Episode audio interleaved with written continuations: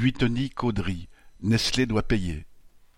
Le 30 mars, le groupe Nestlé a annoncé sa décision de fermer l'usine Buitoni de Caudry, dans le Nord. Une centaine de travailleurs se sont aussitôt rassemblés devant l'entreprise pour faire entendre leur colère. Ce sont cent quarante salariés qui pourraient se retrouver à la rue. L'usine fait vivre directement quatre cents personnes dans cette ville de dix mille habitants qui compte déjà vingt pour cent de chômeurs.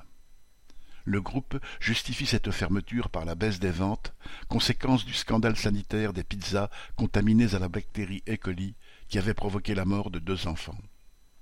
La politique consistant à accroître la rentabilité en réduisant les temps de nettoyage et de maintenance préventive, et donc en accroissant les risques de contamination, a été mise en place depuis des années. De seize heures de production et huit heures de nettoyage, l'organisation du travail est passée à vingt-sept heures de production en trois équipes de neuf heures et seulement cinq heures de nettoyage. De telles méthodes permettent à Nestlé d'afficher ses profits.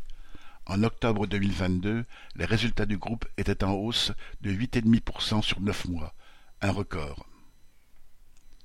Aucun licenciement ne sera notifié avant le 31 décembre 2023, a déclaré Nestlé, ajoutant que le groupe s'engageait, citation, en parallèle à lancer un processus de recherche de solutions de reprise solides et pérennes pour l'usine. Le gouvernement, de son côté, prétend se mobiliser, pour trouver rapidement un repreneur chanson reprise en chœur par les élus tels que Xavier Bertrand, le président de la région, qui s'est montré à plusieurs reprises en tête des manifestations de protestation.